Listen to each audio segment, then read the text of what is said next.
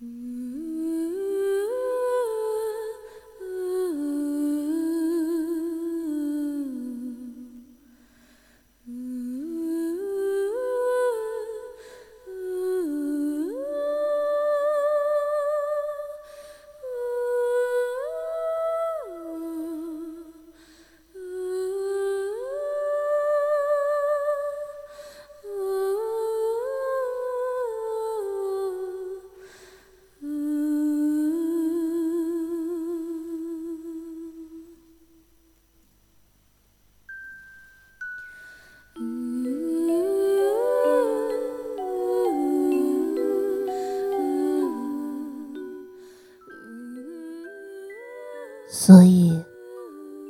我穷尽此生，也不能和长期在一起了，对吗？哪怕我可以活千千万万岁，长期可以投胎轮回千千万万次，就因为我是妖，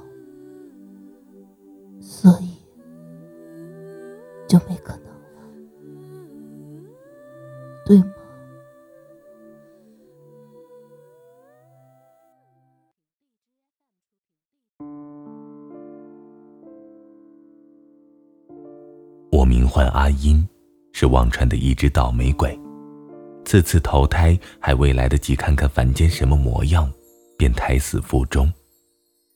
莫宁总是笑话我，说我生来便是鬼命。天生就是要给他当老婆的。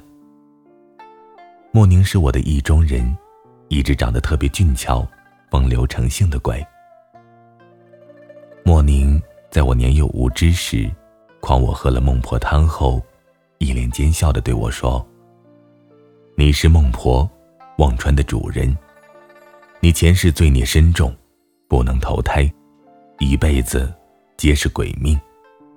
本君心善。”瞧你可怜，不忍你沦为孤魂野鬼，便在这忘川替你寻了这份差事。莫宁所说的差事，便是孟婆给即将投胎的鬼一碗孟婆汤。这差事我一做，便是五千年。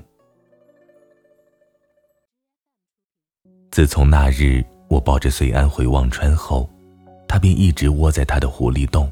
从未外出，也不知道在做些什么。我生怕把他闷坏了，便叫莫宁去了人间找了些画本子。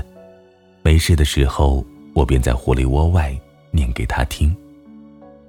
今日我在忘川瞌睡了多次，也未瞧着有鬼来忘川向我讨一碗孟婆汤，我便随手找了张白布，琢磨了许久，也不知道写些什么。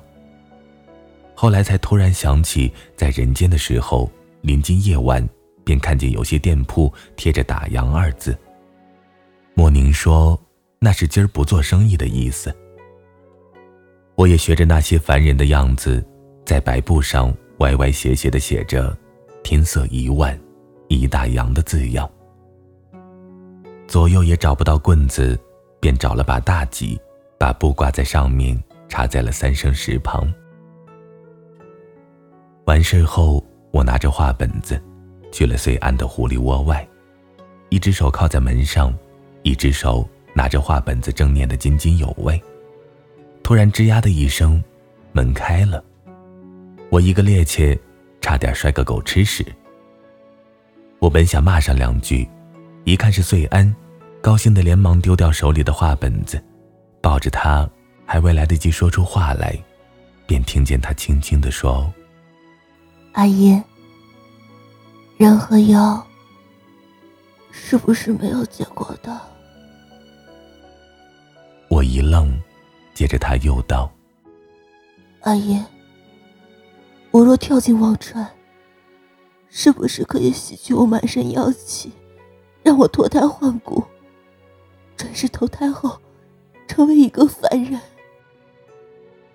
我抱着他的手紧了又紧。最终还是道：“若是寻常的鬼跳进忘川，那便生生世世不能投胎，若是妖怪呢？灰飞烟灭。遂安身体一顿，良久，我感觉到衣衫上有了凉意。我一脸心疼的抹去遂安脸上的泪水。那我，那我穷尽此生，也不能和长崎在一起了，对吗？哪怕我可以活千千万万岁，长崎可以投胎轮回千千万万次，就因为我是妖，所以就没可能了，对吗？虽安这话说的极慢，说了许久。才道完了这些话。他本知我告诉他的结果，他是知道的，他却定定的看着我，眸子里隐隐带着期待，仿佛我一口否决，他就能和长崎生生世世在一起。最终，我还是说：“你可知九重天上，司万千命格主万物人生的司命吗？”你知晓为何他的运部同鬼界的运部上只有凡人的命格？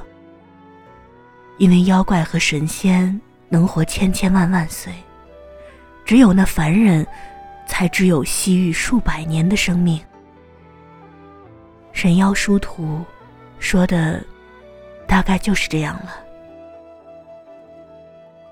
当真没有法子吗？当真没有。夜晚，莫宁抱着我入睡时，我笑着给莫宁说：“我今儿瞌睡时，迷迷糊糊中听到有人说，如若孟婆不变，那小生就只能自己动手拿一碗孟婆汤了。”莫宁打趣道：“阿英，怎的如此贪睡？莫不是，莫不是肚子里有了小宝宝？”我一脚踹在莫宁身上。你说今儿奇不奇怪？遂安竟出了他那狐狸窝。莫宁掐指一算后，颇有些无奈的说：“今儿正是长崎去世的时候，他应该是去了忘川，拿了一碗孟婆汤，踏上了轮回之路。”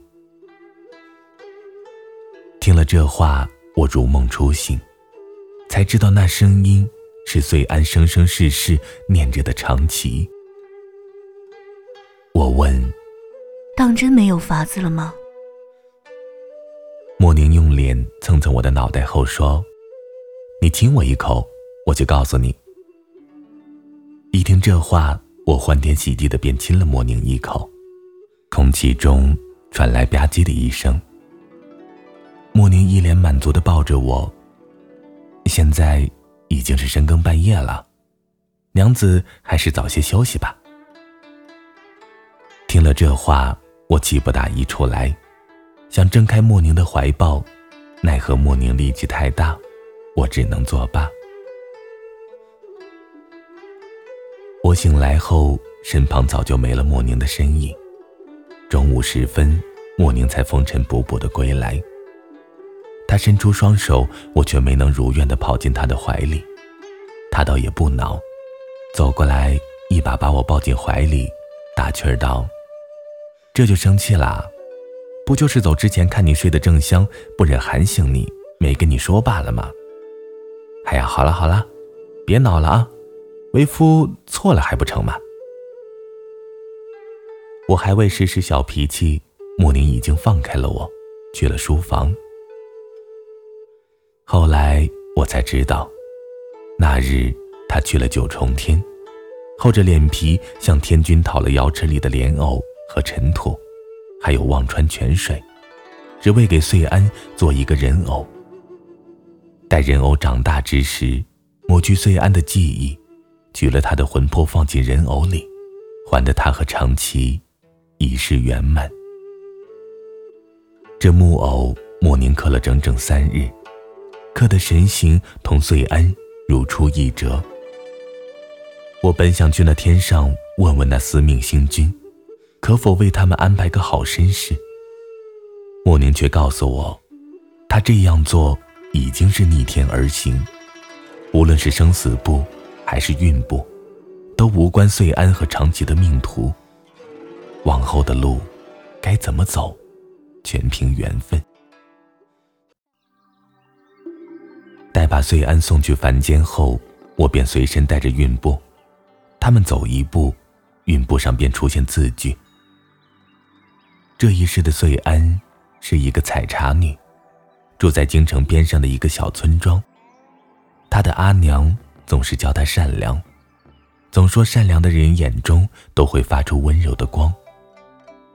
他的阿娘说：“世间万物都是拥有自己的生命，没有人可以剥夺他们活下去的理由。比如蚂蚁虽小，踩死了却是杀生。生而为人，请务必善良。这也就导致了他看到一个蚂蚁都得绕道走开。最终，他的阿娘看破红尘，入了佛门。”去了尼姑庵当了一个尼姑，只留下他一个人在家看着一园子的茶叶，采摘些麦钱，日子倒也还过得舒坦。春天的二月份是茶花开的季节。今日的天下起了小雨，密密麻麻的。遂安撑着油纸伞想去山头看看他那满山的茶花。或许是因为茶花开了的缘故，走在路上心情也变好了不少。随眼看去，绿得十分清新诱人。半途中，他看到一个小和尚，穿着破烂的衣服躺在地上。这可不得了，天上还下着雨，地上也湿，再这样下去还怎么了得？他想，阿娘总说，救人一命。胜造七级浮屠。如今他要救的还是一个小和尚，是佛祖的座下弟子，怕是要生造很多级浮屠了。就这样，遂安带着长崎回到了家。长崎醒来的时候，看到素雅的房间，晃了晃脑袋，轻声的疑问：“呃啊，我这是在哪儿？”岁安端着汤药缓缓而来，笑着说：“这是我家。我昨儿去看茶花的时候，看你昏睡在地上，便把你带回来了。大夫说你射晕了。”听了这话，长崎低着头，笑得十分不好意思。岁安又道：“小和尚，你已经睡了一宿了。”说着，遂安把手里的装着汤药的碗往前递了递，说：“那，喝了吧。”长崎看着眼前的岁安，明媚皓齿，唇红齿白，突然想起书上有句话说：“北方有佳人，绝世而独立，一顾倾人城，再顾倾人国。”长崎红着脸接过岁安的汤药，皱着眉一口喝完。岁安接过长崎手中的碗，伸出左手，掌中躺着几颗蜜饯儿。随安扯着嘴角，露出好看的虎牙，道：“哎呀，小和尚，你为何不怕苦呢？我本想着用蜜饯哄你喝药的，没想到你一口气全喝完了。”说完，随安又不好意思的说：“我以前喝药，阿娘都得用蜜饯哄我，我才喝的。”长吉双手合一，脸色绯红的说：“小僧，劳扰了。”随安忙道：“不打扰，不打扰。左右家里也只有我一个人，也没个说话的人。遇见你，我很开心。”长崎更羞了，头也不敢抬了。施主，唤我长崎即可。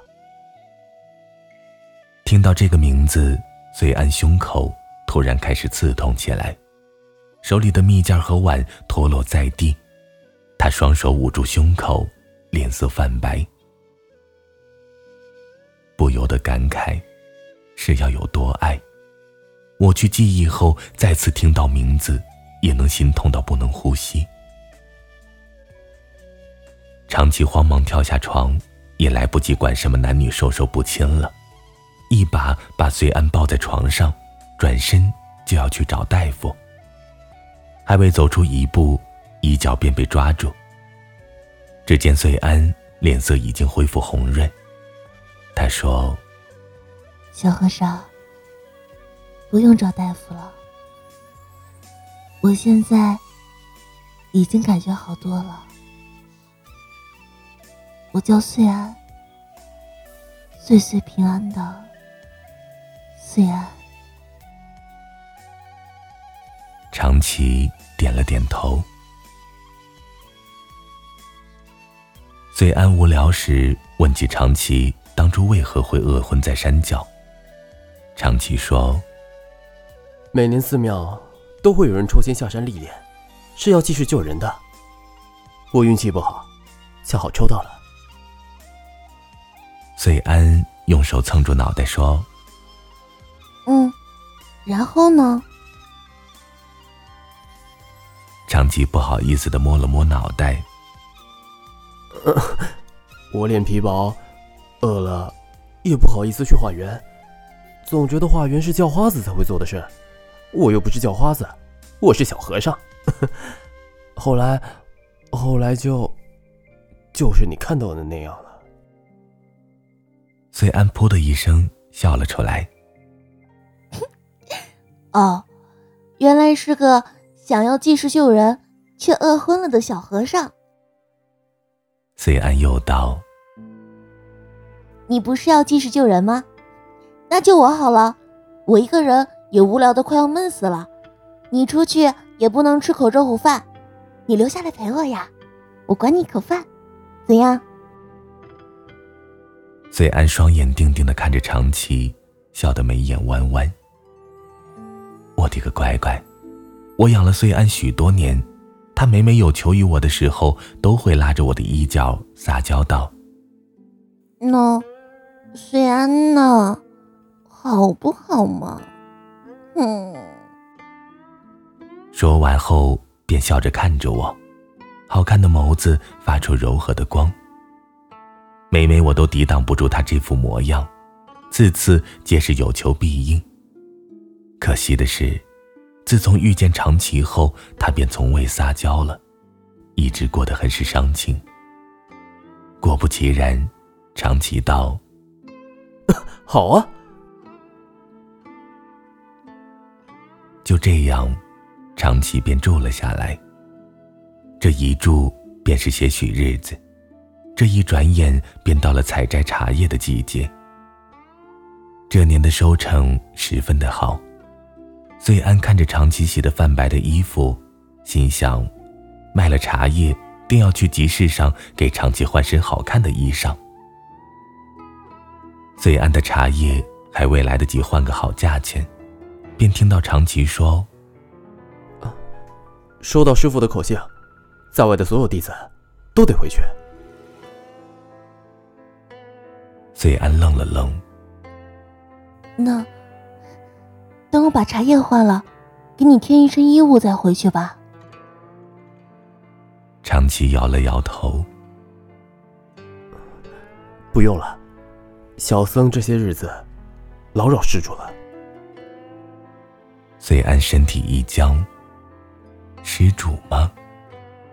他竟然开始唤我施主了。拿对待陌生人的姿态对待我，以往不是换的虽安吗？长期低下头，一话不说。虽安又问：“如今便要走吗？”长期愣了愣，还是点了点头。那我陪你去吧。正巧。我也要去烧香拜佛，求佛主保佑。保佑什么呢？遂安转过身去收拾衣服，空气中传来轻语：“保佑长期事事周全。”他翻山越岭求佛保佑，佑的却不是自己的周全。可他要佑的这个人呢，本就是日日祈佛求佛保佑。起身前。长期说：“此地也有寺庙，何故去灵鹫寺？”醉安头也不回。四海八荒，有成千上万个寺庙，却只有那个寺庙有你。两个人辗转许久，还是到了灵鹫寺，长期祈佛的地方。两个人刚进寺庙，方丈出来。双眼紧勾着穗安，妖物，此地也是你可以来的。这话不仅把长崎吓了一跳，也把穗安吓了一跳。长崎忙道：“啊，师傅可是看错了，此人是我在外认识的朋友，名唤穗安，是一个普通人，哪里会是什么妖怪呢？”方丈却是不听，直至拿出照妖镜。也未能让隋安现出真身。那方丈虽有些疑惑，为何隋安身上会有妖味儿，却幻化不出原形。最后，却还是把隋安锁进了锁妖塔。宁可错杀一百，也不能放过一个。何况他算出自己命不久矣。如果隋安当真是妖怪，那他死后又有谁会是隋安的对手呢？对于天下百姓，又何尝不是一种祸端？方丈有些修为，在轮回几世便是得道成仙的人，自然知道隋安身上的些许妖味儿，但道行还是低了一些，不能看出隋安的真身。我问莫宁，为何都用了重天瑶池中的莲藕换了身体，怎的还是不能抵挡？隋安身上的妖气。莫宁说：“妖气是刻入每个妖怪的魂魄，哪怕换了身体，只要魂魄在，那就必然是有味道的。如若不是忘川水瑶池中的莲藕，妖味儿还会更重。长崎也能看出来。”隋安被锁进锁妖塔也没什么。毕竟身上有瑶池中的仙味儿和鬼界的味道，那些妖怪也心知，眼前人是惹不起的主。留着一条小命在锁妖塔待个千秋万世，也总比灰飞烟灭的要强。可这一举动却吓坏了长崎，他想，虽安不过一个凡人，哪能经得住锁妖塔的妖气呢？趁着所有人不注意。长崎到底还是去了锁妖塔，可锁妖塔妖气灼灼，哪是他一个凡人能待的地儿？隋安今时常听到妖怪吼叫的声音，感慨着为何今儿的妖怪都如此兴奋，便也循着声音前去，然后就看见躺在地上的长崎，空气中充满了血腥味儿。长崎看着穗安，吐出一大口鲜血，还是努力的扯着嘴角。啊！你看，我我找到你了。穗安一看四五丈高的蜘蛛精的腿就要落在长崎身上，他急忙跑过去，生生为长崎挨了这一次攻击。那蜘蛛精。一看伤着穗安，急忙退了好几步。也因为这次攻击，让穗安变了原形，记起了记忆。就这样，穗安拖着伤，一路跌跌撞撞的回到了忘川。穗安回来时，我和莫宁恰巧接到了东海水军的帖子，去了东海。穗安在寒冰床上找到他的尸体，魂魄。便回到了自己的身体。似是想起些什么，他又摇晃着身子，去端了一碗孟婆汤，眼泪止也止不住。他喝一口，给长崎喂一口。喂完后，又硬生生的渡给了长崎五百年的修为，才换得长崎活了过来。他也因为伤得过重，丢失了五百年的修为，昏死了过去。若不是我途中无聊翻出孕布，急忙拉着莫宁回了忘川，那只傻狐狸，当真是要灰飞烟灭了。莫宁道：“这只傻狐狸。”知道自己这劫熬不过去，便拿了孟婆汤喂给长崎，想让他忘了他，好叫长崎不受相思之苦。后来的后来，莫宁把长崎送回了灵鹫寺，此后的长崎如同往日一般，过上了青灯独守的生活。穗安也因为喂长崎喝孟婆汤时，自己也喝了些。就这样，两个人把凡尘都忘了。待穗安被变回原形后，我因想着让他好好修炼，便把他送去了洛北山。这一过，就是五百年。我知道长崎是穗安心心念念的人，待他死后，他的魂魄归来忘川，我一留就是三百多年。后来迫于鬼君的压力，我这才放了他，让他喝了孟婆汤，转世投了胎。可没想到，五百年后，穗安还是遇见了长崎，开始了他们的第三世。晚安，失眠的各位。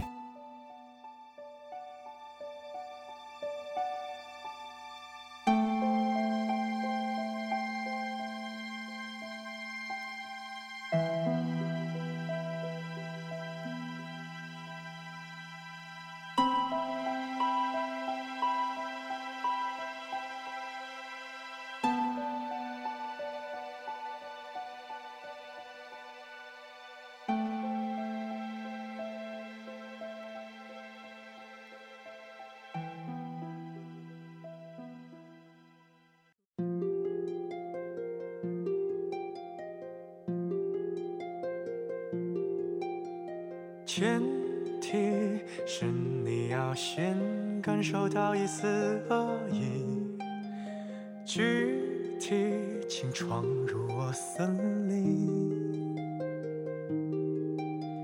建议是你别再玩弄那些小把戏，我的领地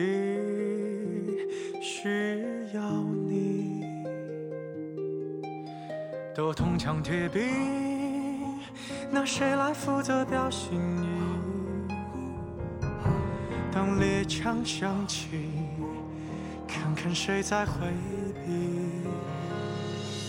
我内心表现很积极，一路都能尾随你。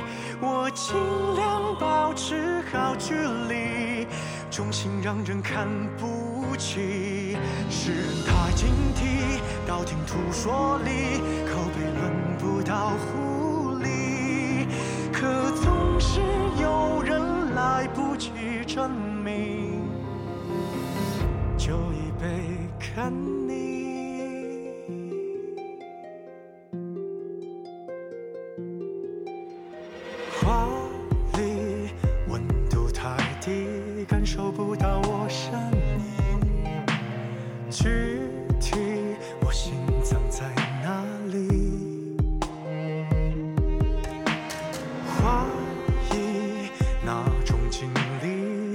上这种陷阱？用我领地讨好你。像你是群体，展现的褒贬不一。当空枪响起，狐狸还在原地。我还要怎样取悦？